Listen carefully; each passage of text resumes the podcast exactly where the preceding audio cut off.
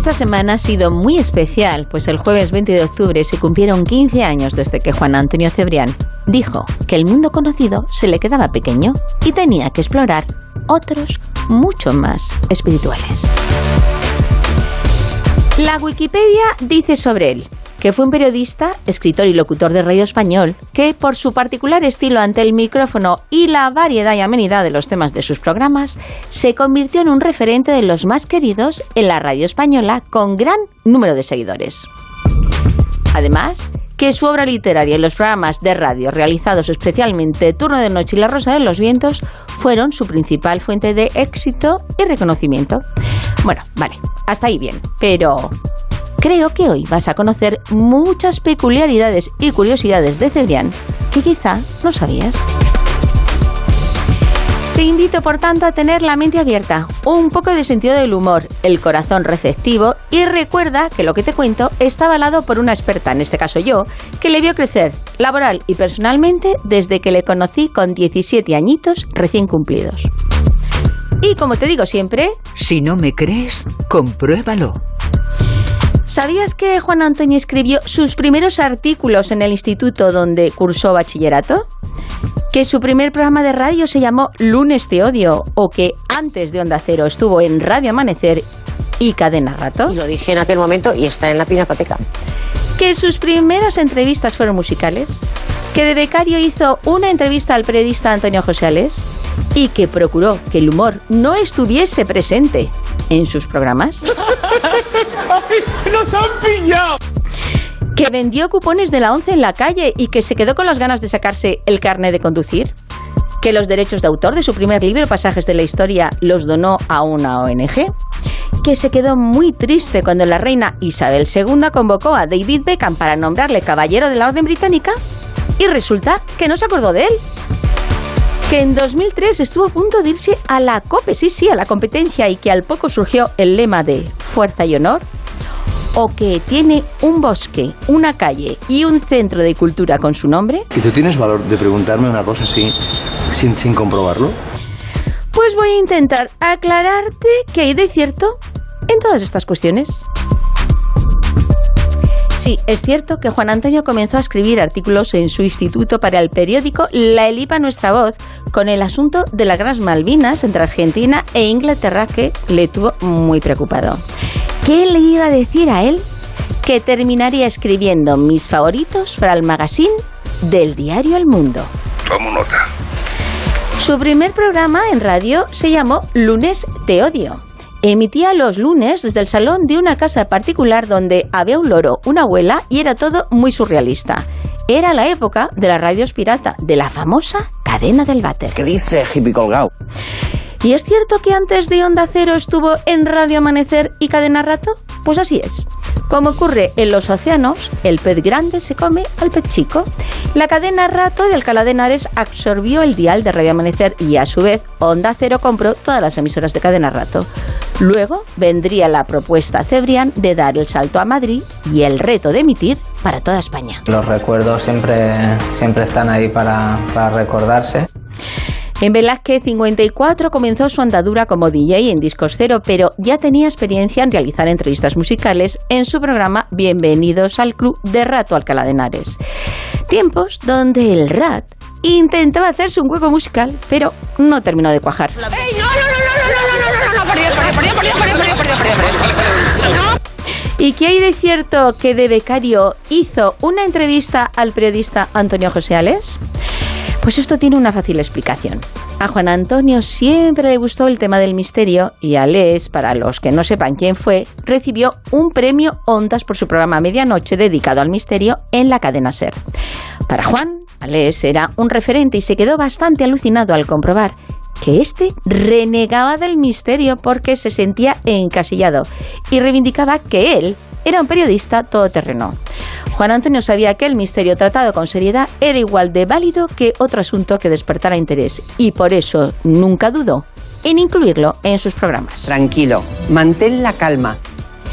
Y el tema del humor en nuestros programas, pues, uf, anda que no nos ha dado quebraderos de cabeza. Los más puristas no entendían que hubiese humor y lanzaban soflamas en contra. Pero Cebrián, ya, en Alcalá de Henares, tuvo una sección de humor porque era algo innato en él. Fluía solo y además muchas veces oxigenaba la antena aliviando problemas porque la risa siempre ha sido una buena terapia para olvidar. Y así nació Muñecolandia con el grandísimo Víctor Serrano, sombrita personaje protagonista de tantos momentos de risa, o incluso la revista sonora Chispa y Muelle con Pepintre. Por tanto, el humor siempre estuvo presente porque formaba parte de la personalidad de Cebrián. ¡Palabra!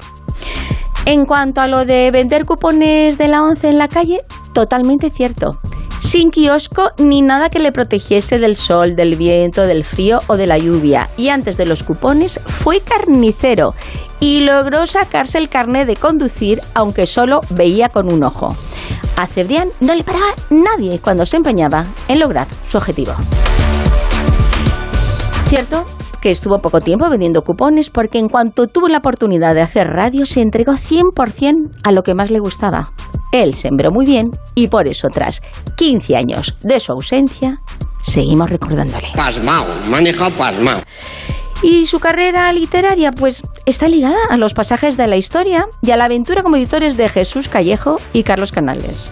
Una cosa llevó a la otra, y Cebrián escribió su primer libro como un souvenir para los oyentes, sin pretensión alguna y con toda la humildad. Por eso le pareció que lo mejor era donar a una ONG sus derechos de autor. Después vendría el boom con la aventura de los godos y su reconocimiento como uno de los mejores divulgadores de historia en nuestro país. Esto es un regalo de Dios. Y es cierto que se quedó muy triste cuando la reina Isabel II convocó a David Beckham para nombrarle caballero de la Orden Británica. ¿Y no se acordó de él? Pues tengo que decir que este es un tema un poco traumático para Juan Antonio.